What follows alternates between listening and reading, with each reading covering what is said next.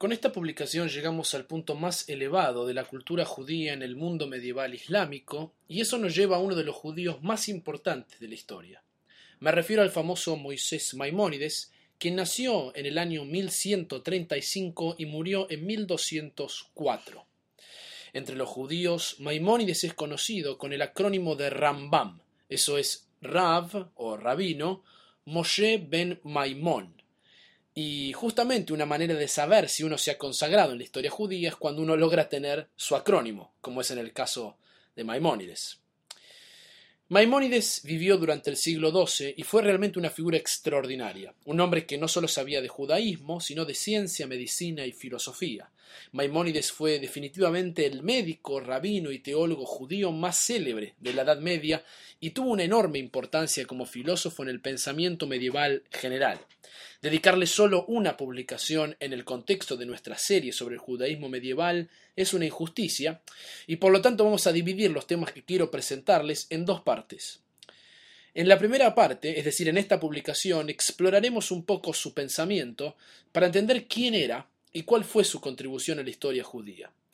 Pero para que realmente podamos entender mejor quién era, quiero presentarlo en la próxima publicación, en el contexto de un maravilloso debate entre él y Yehuda Alevi, de quien hablamos en nuestra publicación anterior, para demostrarles que tenemos con estos dos judíos dos polaridades que expresan en su dialéctica algo de la esencia de esta fascinante cultura judía medieval en España, bajo dominación islámica. Hablamos de una cultura que pudo influenciar de manera totalmente diferente a estos dos judíos que fueron el producto de esta misma cultura y lugar y sin embargo comprendieron lo que el judaísmo era en forma totalmente diferente. La vida y obra de Maimónides refleja claramente los puntos más altos y más bajos de la relación entre judíos y musulmanes en la Edad Media. Maimónides nació en Córdoba, España, pero justo antes de su bar mitzvah, a los 13 años, escapa de España debido a las persecuciones de las tribus bárbaras que mencionamos en publicaciones previas, conocidas como almohades. Primero va hacia el norte de África y finalmente se asienta en Egipto, donde se convierte en el médico principal del visir y posteriormente de la familia real. Gracias a esto, Maimónides se convierte en el judío más famoso de su generación dentro del ambiente egipcio. Maimónides en su tiempo se gana la vida trabajando de médico, y al igual que Hasdai ibn Shaprut, a quien mencionamos en publicaciones previas, vemos que la medicina era tal vez la forma más elevada para establecerse no solo financieramente, sino social, política y culturalmente como judío en el mundo medieval. El ejemplo de médicos judíos adquiriendo riqueza y prestigio se repite una y otra vez a lo largo de la historia judía, incluso hasta la modernidad, y como mencionamos también en publicaciones previas, lo más común en la historia medieval judía es encontrar que los más grandes eruditos judíos eran en su mayoría médicos, además de ser también rabinos, filósofos y poetas. Lo que es fascinante de Maimónides es que además de realizar una espectacular carrera como médico, fue también un escritor extraordinariamente prolífico, y prolífico ni siquiera alcanza para describir la erudición de este hombre. Primero, a los 20 años, escribe un comentario sobre la Mishnah, Recuerden que la Mishnah es el texto fundacional del judaísmo rabínico y la ley oral judía que explicamos en la segunda publicación sobre nuestro judaísmo medieval. Luego de este comentario de la Mishnah, Maimónides decide escribir su propio código de ley judía, un resumen de todas las discusiones talmúdicas organizadas por categorías y temas. Este código que él escribe lo titula Mishneh Torah. Debemos ser cuidadosos de no confundir títulos y nombres. El código de Maimónides se llama Mishneh Torah pero no es ni la Torá ni la Mishnah, ya que estos son dos otros libros diferentes que ya hemos definido. Luego de ser escrito el Mishneh Torah, del Código de Leyes Judías de Maimónides, gana una aceptación pública en forma precoz y se convierte rápidamente en uno de los textos fundacionales de la codificación de la ley judía, en especial para aquellos judíos sefaradíes viviendo en España bajo la órbita islámica. Para ellos este texto se convertirá en pocas generaciones en el resumen principal de la ley judía, y es bueno recordar que les comenté en la segunda publicación que a medida que avanzamos en la Edad Media vemos lentamente que los judíos comienzan a cansarse, entre comillas, o por decirlo de alguna manera, de todas las discusiones rabínicas del Talmud y querrán ir directamente a la ley. Con esto no quiero sugerir que los judíos en la Edad Media no quieren estudiar más Talmud, pero sí quiero sugerir que es llamativo el auge que tiene este tipo de literatura legalista en la Edad Media. Cuando surgen tantos libros acerca de la ley judía, uno debe preguntarse por qué hay tanta necesidad de escribir estos textos. Y estos códigos legales que van surgiendo en la Edad Media lo que hacen en esencia es quitar del medio todas las discusiones, interpretaciones, midrashim, eh, historias rabínicas, para ir directo a la ley. Parecería que los judíos en determinado momento de la Edad Media simplemente querrán saber cuál es la ley, qué deben hacer y qué deben decir, puesto que ya no quieren lidiar más con todas estas discusiones y verborragias rabínicas. Este es el motivo por el cual vemos un incremento importante en este tipo de literatura legalista que se expande aún más luego de la invención de la imprenta en la modernidad temprana. Siguiendo este hilo de pensamiento sobre los códigos legales y el surgimiento de tantos códigos legales a partir de este momento en la historia, muchos creen que Maimónides escribió justamente el Mishneh Torah, este compendio de ley judía, porque quería que la gente pudiera rápidamente dominar las sutilezas de las argumentaciones talmúdicas y así saber qué debían hacer como judíos y no perder el tiempo tratando de descifrar toda la Biblia y el Talmud. Pero lo más interesante es que los que sostienen esta teoría dicen que el objetivo final no era simplemente que todos pudieran cumplir con el judaísmo, sino en realidad poder atravesar los principios básicos de la Biblia y el Talmud para poder dedicarse plenamente al saber más elevado, que para Maimónides era la filosofía. Realmente no podemos saber si esto era del todo así, ya que Maimónides nunca lo puso así por escrito. Pero lo que sí está claro es que su otra gran obra que siguió al Mishneh Torah nos demuestra la importancia que la filosofía tenía para él. Esta segunda gran obra se convirtió en un clásico de la filosofía judía y la filosofía medieval general. Este texto que estoy mencionando es conocido en hebreo como Moré Nevuchim y en español lleva el título realmente envidiable de La Guía de los Perplejos. La Guía de los Perplejos tuvo un impacto trascendental en la historia, no solo judía sino mundial, ya que fue escrito originalmente en árabe, traducido luego al latín y luego a otras lenguas más. Incluso llegó a influenciar a Santo Tomás de Aquino, al pensamiento escolástico cristiano y al pensamiento islámico medieval. Y con esto tenemos un ejemplo maravilloso para poder apreciar cómo la filosofía medieval, como género literario, es incluso un género universal, en el cual los mismos problemas, interrogantes, desafíos y soluciones que se ofrecen pueden encontrarse por igual en las tres tradiciones monoteístas. Es decir, que un texto como la Guía de los Perplejos puede haber sido escrito por un judío, pero es luego leído, por ejemplo, por alguien como Tomás de Aquino y aplicado dentro del pensamiento escolástico cristiano. En la modernidad vemos que el pensamiento de Maimónides es tan amplio que ha sido estudiado como un referente de la ley judía, de la halajá, como de la filosofía judía. Y este dominio sobre ambos mundos, el alágico, legalista por un lado y el filosófico por otro lado, nos enfrenta con la pregunta más compleja sobre este gran hombre. ¿Cómo puede ser que Maimónides sea el mismo autor del Mishneh Torah y la Guía de los Perplejos? Es decir, ¿cómo puede ser que sea el mismo hombre el que escribe un libro tan riguroso y conservador sobre la ley judía, como es el Mishneh Torah, seguido por otro libro tremendamente atrevido y controversial, como es la Guía de los Perplejos, en el que compara la tradición judía con la tradición aristotélica, intentando encontrar puntos en común entre ambas. Para que se den una idea de lo que estamos hablando, solo piensen que la Guía de los Perplejos fue prohibida e incluso quemada por ciertos grupos judíos al poco tiempo de ser escrita. Hace varios años, en respuesta a esta pregunta, Leo Strauss, un famoso académico que nació en Alemania y debido a la ocupación nazi emigró a los Estados Unidos, escribió en forma provocativa que había en realidad dos Moisés Maimónides, es decir, no dos personas diferentes que firmaban como un mismo autor, sino una sola persona, un solo Maimónides, pero que este Maimónides tenía dos facetas o dos personalidades distintas. Leo Strauss nos habla de un Maimónides que se presentaba dentro de la comunidad judía de una manera, pero hacia la afuera de otra manera distinta. Es decir, que para Strauss había un Maimónides que era el codificador de la ley judía, revelada literalmente por Dios a Moisés en la Torá, por un lado, mientras que el mismo Moisés Maimónides usaba esta aproximación judía tradicional para protegerse de su verdadera esencia, que era ser un filósofo subversivo. Strauss terminó así argumentando que para leer a Maimónides correctamente uno debía leerlo en forma esotérica. Esto significaba que cuando uno leía a Maimónides uno siempre tenía que ser consciente que bajo los principios normativos y legales de la ley judía que él estaba articulando, había en realidad oculto un filósofo subversivo, cuyo verdadero interés eran las verdades de la filosofía. Leído correctamente, lo que uno estaba viendo bajo su Mishneh Torah, su riguroso código de ley judía, era en realidad una capa que cubría la verdad que estaba para él en la filosofía.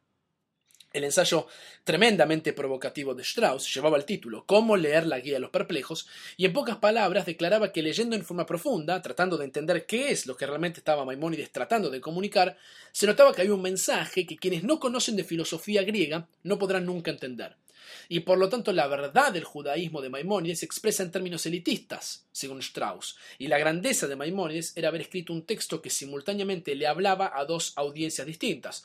Por un lado, los filósofos o los seres altamente racionales que pueden captar la verdad que Maimónides cree y que no es accesible para aquellos que no saben de filosofía, justamente por esto es elitista, no todos sabían o sabemos de filosofía, y por otro lado, al judío tradicional que lee en el texto y a simple vista encuentra un encuadre netamente dogmático y tradicional que le dice qué hacer y qué no hacer para actuar como judío.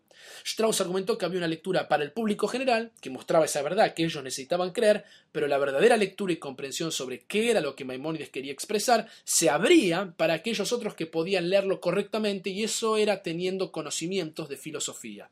En este sentido, Strauss argumentó que el Maimónides legalista, que escribe un código riguroso y detallado sobre la ley judía, como es el Mishneh Torah, está en realidad llevando a cabo una estrategia que le permita decir la verdad en la guía de los perplejos, pero anteponiendo un código de ley que lo protege de aquellos que creen que en realidad es un filósofo subversivo. Finalmente, para Strauss, el verdadero Maimónides, aquel que se despliega para quienes pueden realmente comprenderlo, es el que cree que la verdad es la filosofía aristotélica, mientras que las mitzvot o preceptos judíos y la práctica del judaísmo en general simplemente está ahí como un lenguaje simbólico que sirve para protegerse de lo que uno verdaderamente cree. Estas teorías de Leo Strauss han sido desafiadas por muchos autores, entre ellos uno de los rabinos y académicos más grandes del siglo XX llamado Itzhak Torsky o Isador Torsky, quien fue un rabino ortodoxo descendiente de una dinastía hasídica y al mismo tiempo trabajó gran parte de su vida como profesor ni más ni menos en la Universidad de Harvard. Torsky escribió, entre tantas otras obras, una larguísima introducción al código de ley judía escrito por Maimónides, el Mishneh Torah, en la cual Torsky articula su propia posición frente a la herencia de Maimónides. Otro que ha respondido en forma interesante a Strauss es David Hartman, y en ambos casos, el de Torsky y el de Hartman, la opinión es que en esencia hay un solo Maimónides. Incluso estos autores que le contestaron a Strauss declaran que si uno lee atentamente el código de ley junto con la guía de los perplejos, uno llega a las mismas ideas. Esto es así ya que el código de ley judía de Maimónides comienza con una introducción muy interesante llamada Sefer Amadá, que es en esencia una introducción filosófica con respecto a la ley judía, en la que Maimónides expone cuáles son los principios que deben ser articulados y comprendidos para luego intentar preguntarse por la ley judía. Torsky incluso argumenta que no solo en la introducción, sino a través de todo el Mishneh Torah, hay asunciones filosóficas que pueden extraerse de este texto que supuestamente es netamente alágico y poco místico. Y en conclusión, y en oposición a Strauss, estos otros judíos argumentan que lo que uno encuentra en un libro también lo encuentra en el otro, y no hay ningún filósofo subversivo, sino que lo que realmente estaba haciendo Maimónides era reconciliar en una forma increíblemente sofisticada esta unión entre la tradición judía por un lado y la tradición racional medieval heredada de los griegos por otro lado.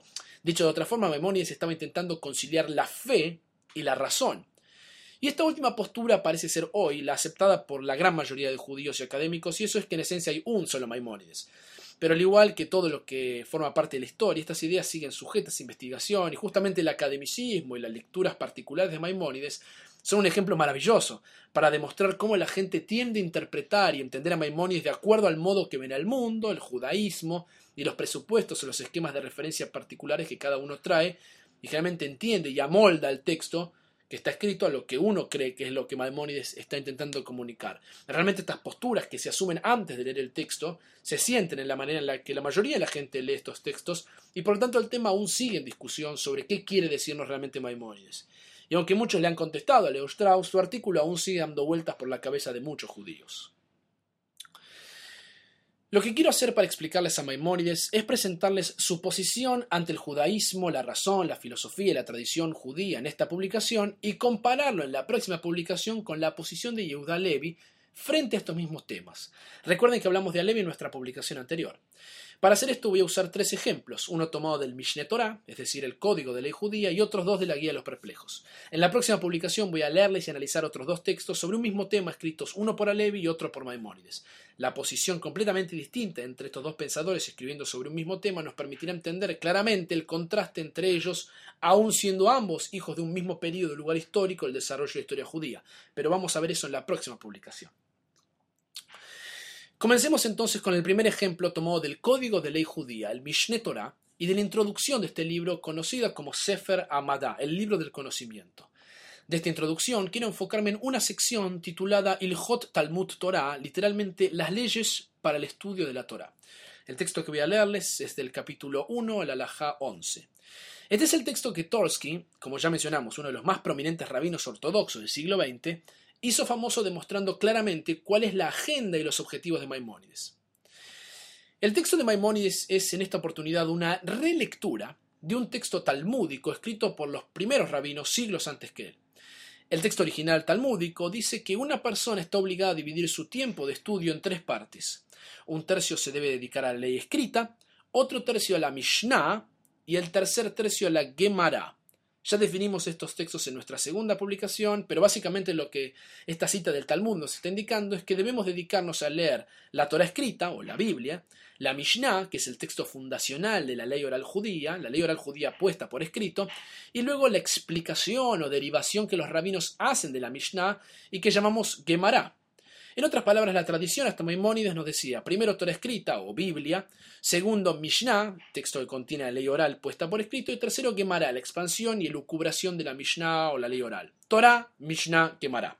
Ok, quiero que noten ahora cómo Maimónides toma este mismo texto que todos los judíos conocemos y conocían hasta ese momento en la historia y lo reinterpreta de una manera distinta. Maimónides en el capítulo 1, alajá 11 de su Mishneh Torah, escribe lo siguiente.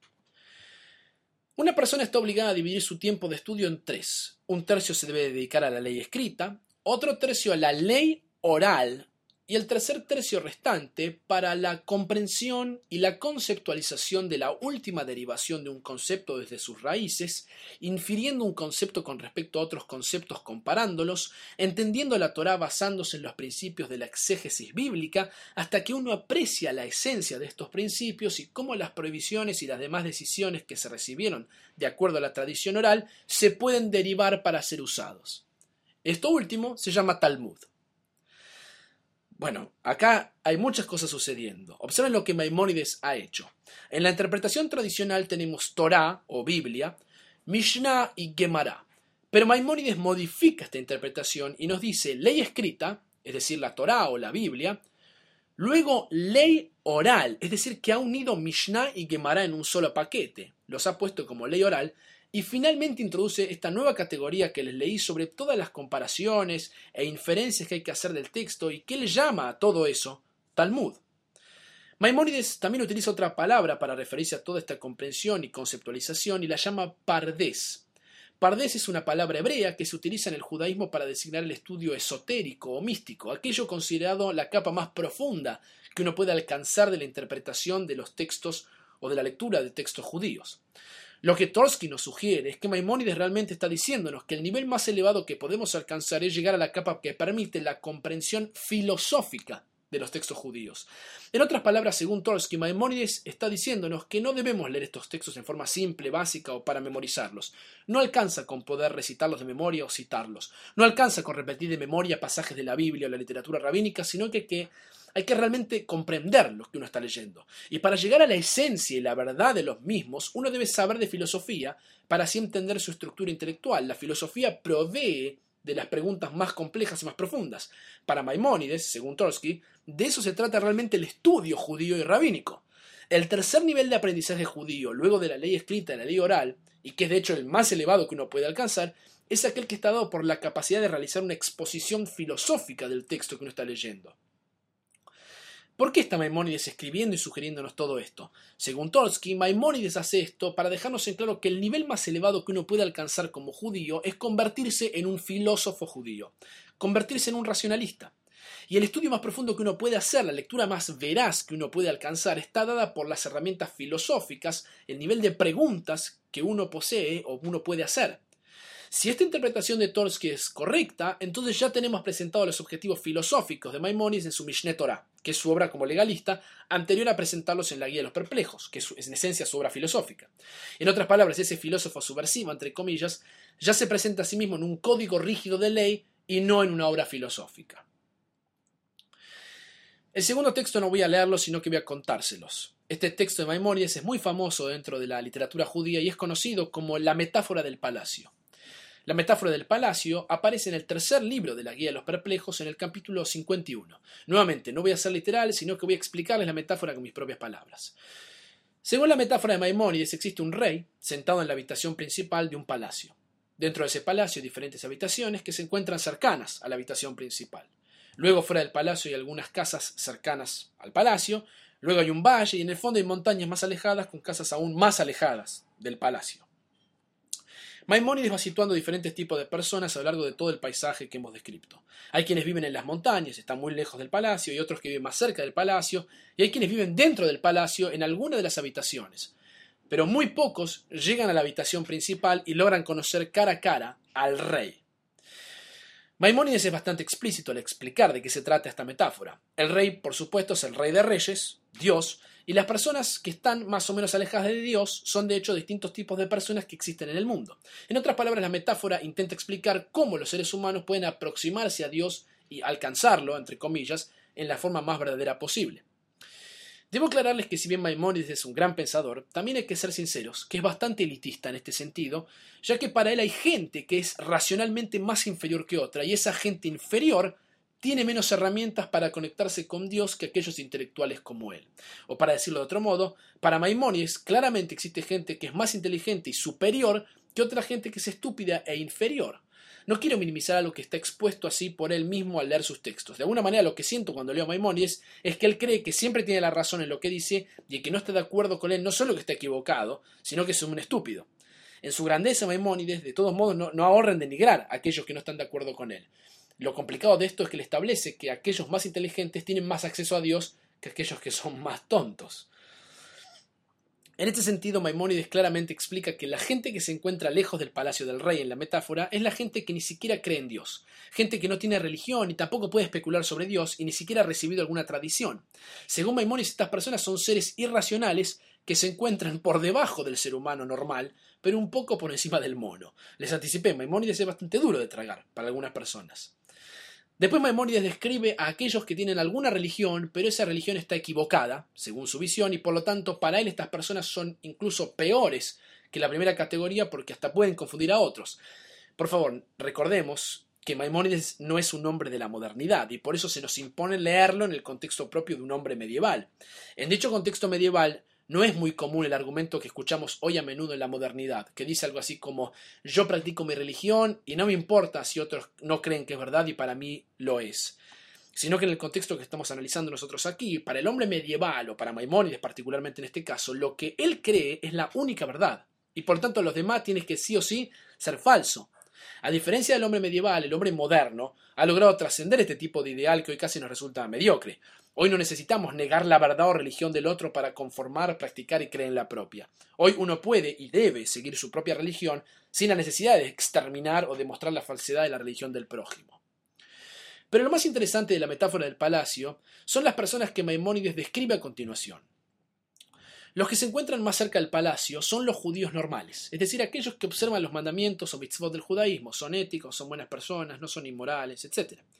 Pero después están aquellos que viven dentro del palacio en alguna de las habitaciones y son quienes estudian Talmud todo el día y son judíos extremadamente devotos, pero así todo no llegan al cuarto principal del rey. ¿Quién es el que consigue entrar al cuarto del rey? Obviamente el filósofo, aquel que puede hacer especulaciones racionales y justificar a través de procesos lógicos la verdad que cree. O para decir esto mismo en forma explícita, alguien que sea como Maimónides.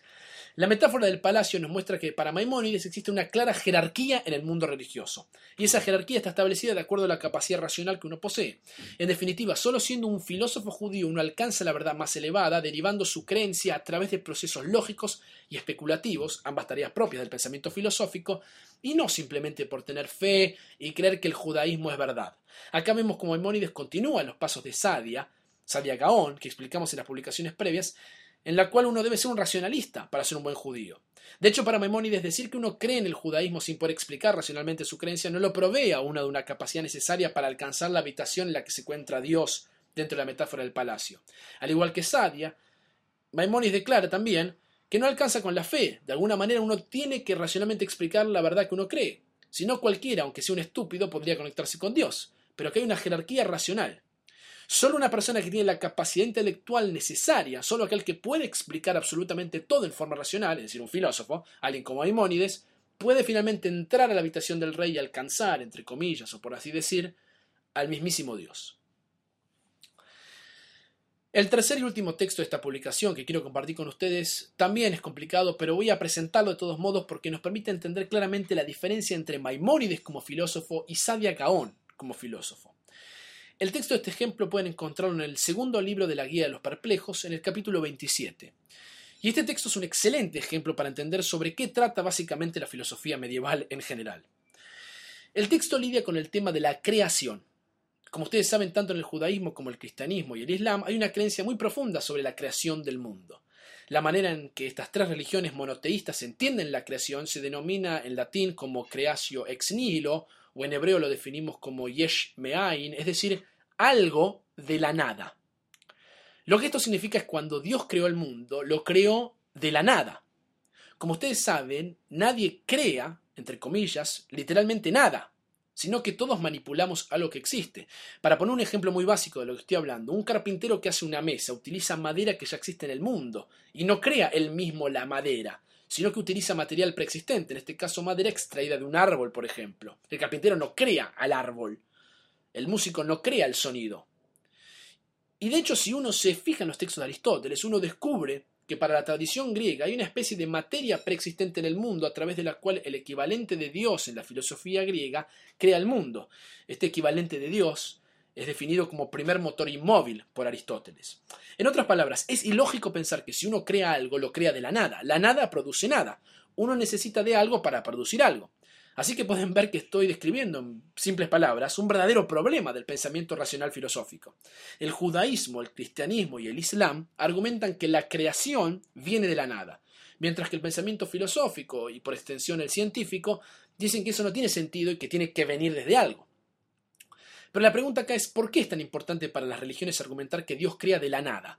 Y la respuesta es que si Dios está creando de materia preexistente, eso significa que Dios está limitado por algo que ya existe. Si fuera así, Dios solo podría crear usando lo que existe en el mundo. Pero el problema con este planteo es que la idea tradicional que tenemos de Dios en las tres religiones monoteístas es que Dios es ilimitado y todopoderoso, y solo Dios puede crear de la nada, mientras que el resto de la creación, incluidos los seres humanos, manipulamos lo preexistente. Este es el problema que tenemos con la creación y es en efecto uno de los grandes debates principales que tenemos en gran parte de la filosofía medieval. Muchos filósofos medievales se enfrentaron de manera distinta con este problema. La solución de Maimónides a este problema representa realmente la culminación del pensamiento medieval filosófico que se inicia con Sadia y creo que este ejemplo además nos permitía entender por qué Maimónides es un filósofo mucho más sofisticado que Sadia, a quien definimos como un filósofo dogmático en nuestra publicación sobre su filosofía. Si recuerdan, el problema con la filosofía de Sadia es que él definía de antemano la verdad que creía en lugar de seriamente intentar proveerse de una alternativa seria que sea justa o honesta al problema. Pero para Maimónides, para resolver este problema, debemos utilizar otra metáfora. Y en esta oportunidad nos pide que imaginemos un niño que nació y fue abandonado en una isla, una especie de Robinson Crusoe. El niño crece solo en la isla, sin la compañía de nadie, hasta que un buen día finalmente se encuentra con otro ser humano. Comienzan a discutir sobre el mundo, hasta que el hombre abandonado en la isla le pregunta al otro, ¿cómo llegué al mundo? La otra persona le da la explicación más común y corriente que todos conocemos. Le dice que tenía padres, quienes a través de una relación sexual lo concibieron a él, y él se gestó en el vientre de su madre por nueve meses, etc. Al escuchar esta respuesta, el hombre abandonado en la isla le dice que lo que le están diciendo es imposible, es totalmente ilógico. ¿Cómo pudo haber respirado y vivido dentro de la panza de una mujer? Para este hombre que creció solo, sin haber visto nunca una mujer embarazada, lo que esta otra persona le está diciendo es imposible de comprender. Si debe guiarse por sus propias experiencias de lo que considera real o posible, toda la idea de cómo vino al mundo descripta de esta manera resulta un absurdo.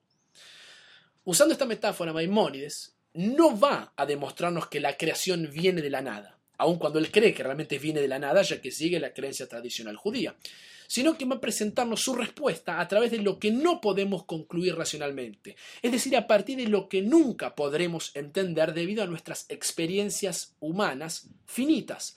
En otras palabras, teniendo en cuenta nuestra experiencia finita como humanos imperfectos, no podemos ni podremos nunca saber qué pasó en el momento de la creación.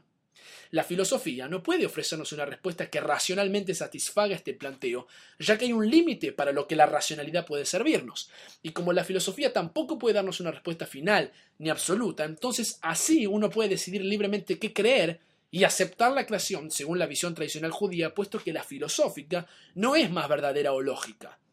En síntesis, Maimónides no consigue probar que Dios crea de la nada pero sí consigue demostrar que, por otro lado, la racionalidad de la filosofía y, por extensión, la ciencia, tampoco puede ofrecer una respuesta final a este dilema. Aceptando que existe un límite real para la especulación racional filosófica que podemos hacer como seres humanos, limitados e imperfectos, estamos capacitados, según Maimónides, para conciliar religión y filosofía, o religión y ciencia, si se quiere en la modernidad, ya que ninguna de las dos puede darnos respuestas absolutas ni finales que demuestran que los argumentos de una son verdaderos mientras claramente las de la otra son falsos. De alguna manera nosotros podemos terminar eligiendo la respuesta que queramos porque ninguna de las dos posibilidades, es decir, ni la fe religiosa o la razón filosófica o la razón científica en la modernidad, pueden proveernos de respuestas absolutas y verdaderas que demuestran que la otra es falsa. Noten cuán diferente es esta presentación de Maimónides con respecto al intento de querer demostrar que tal cosa es igual a tal otra y por eso demostramos esto otro, etc.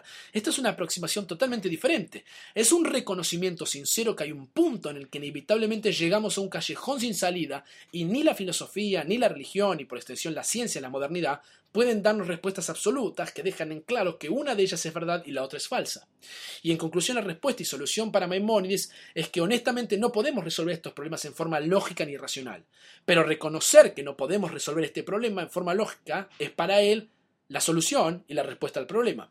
O para decir todo esto en la forma más simple posible, la respuesta es que no hay una respuesta que demuestra que una es verdad y las otras son falsas. Y ahora que sé que no hay una respuesta, tengo dos posibilidades. Decido crearme la respuesta tradicional judía, que es lo que hace Maimonides, o, por otro lado, me creo cualquier otra respuesta que me guste, puesto que de todos modos no puedo demostrar que lo que yo creo es racionalmente o lógicamente más real o más verdadero que la otra opción que hay presente ya fuera. Concluyendo esta primera parte dedicada a Maimónides, pudimos ver entonces a través de sus escritos algo esencial de su personalidad. Primero, Maimónides antepone la racionalidad como medio para alcanzar a Dios y la verdad. La llegada a Dios, entre comillas, no alcanza con la fe, que no requiere explicación racional, sino que para Maimónides, al igual que vimos con Sadia Gaon, la racionalidad es fundamental para justificar lo que uno cree. Uno debe esforzarse para intentar racionalmente explicar por qué cree lo que cree. Pero segundo, esta racionalidad que Maimónides aplica al judaísmo está basada en el método filosófico, que tiene como objetivo preguntarse por el qué de las cosas y no solo por el por qué de las cosas. Es decir, que para Maimónides las verdaderas preguntas del nivel más elevado que uno puede alcanzar como judío no son solamente cómo hay que hacer las cosas, ni por qué hay que hacerlas, qué bendición tengo que decir o cómo tengo que hacerlo, sino, y más difícil de responder aún, la pregunta esencial que lleva al nivel más elevado de comprensión de textos judíos, permitiendo al lector atravesar todas las diferentes capas hasta los niveles más altos o arribar hasta la verdad, se logra usando el método filosófico, inspirado principalmente en la filosofía aristotélica, como ya dijimos, se cuestiona por el qué de las cosas. Tercer punto, justamente siguiendo esta idea, aprendemos que para Maimónides uno debe leer, entender, comparar y utilizar textos escritos también por autores no judíos, como fue Maimónides, como fue, perdón, como fue Aristóteles, siempre que, siempre que estos textos en realidad ayuden a uno a expandir su pensamiento. Maimónides nos enseña que el judaísmo cobra vida cuando uno puede conectar y relacionar su propia estructura interna con el mundo circundante, haciendo conexiones y correlaciones entre diferentes tradiciones, culturas e ideas. Maimónides, por ejemplo, como dije, toma lo mejor del pensamiento aristotélico y lo usa para tratar de entender el judaísmo en una forma mucho más profunda. Recuerden lo que dijimos al principio, para Maimónides el grado más elevado es el que se alcanza cuando uno puede filosofar sobre el texto judío y no solo leerlo y tragárselo porque la tradición obliga, sino hacer esfuerzo para entender su esencia y su estructura intelectual. Y eso es lo que Maimónides hizo a lo largo de toda su vida. Maimónides nos enseñó que es parte del judaísmo tomar las nociones que no son propias de la tradición, sino de la cultura que nos rodea, sea cual sea dicha cultura, y relacionarla y utilizarla como un medio para repensar la tradición y darle más vida, trayendo nuevas comprensiones De alguna manera, leer los textos escritos por autores judíos o sobre judaísmo, solo eso sería ir en contra de la tradición judía para Maimónides y uno tiene que expandir hacia esos textos filosóficos que enriquezcan su propia tradición. Y por último, antes de concluir, Debemos agregar que resulta aún más interesante ver que vimos sobre el final, que si bien para Maimónides hay una jerarquía en el mundo en el cual hay gente más racional o inteligente que está más cerca de Dios, mientras que hay otros que son más estúpidos e inferiores que se encuentran más alejados de Dios, lo curioso es que la razón, de todos modos, no puede proveernos de las preguntas más profundas. El ejemplo aquí sería el que analizamos con la creación y la imposibilidad de mostrar cómo el mundo fue creado. Vimos que ni los argumentos científicos, ni religiosos, ni filosóficos pueden proveernos de una respuesta que racionalmente tenga sentido y que demuestre la verdad de un argumento y simultáneamente la falsedad de los otros argumentos. En este punto Maimónides parecería contradecirse en su obra al establecer la razón como el más elevado que uno puede alcanzar y luego declarar que hay un límite para la especulación racional que uno puede hacer como ser humano finito e imperfecto. En nuestra próxima publicación vamos finalmente a explorar los últimos textos para comparar la posición de Maimónides por un lado con la de Yehuda Levi por otro lado, y al hacer esto podremos reforzar cómo a Levi y Maimónides, siendo ambos hijos de una misma cultura judía española, bajo dominación islámica o de un mismo contexto histórico, por así decirlo, entendieron en forma totalmente diferente la figura de Abraham, el patriarca, y como extensión de eso el ideal judío hasta la modernidad. Ustedes mismos podrán ver en la próxima publicación un contraste tan increíble que les permitirá entender la polaridad entre estos dos judíos medievales y en muchos casos en los judíos que conocemos hasta el día de hoy. Vamos a ver esto en la próxima publicación, vamos a ver cómo ambos son los generadores de dos tendencias muy fuertes que realmente definirán los siglos siguientes en la historia judía incluso hasta nuestros días. Uno podría argumentar que todo el pensamiento subsiguiente de alguna manera un eco de este debate medieval que exploraremos en la próxima publicación, donde compararemos a Levi por un lado y Maíces Mamónides por otro lado. Los veo en la próxima publicación.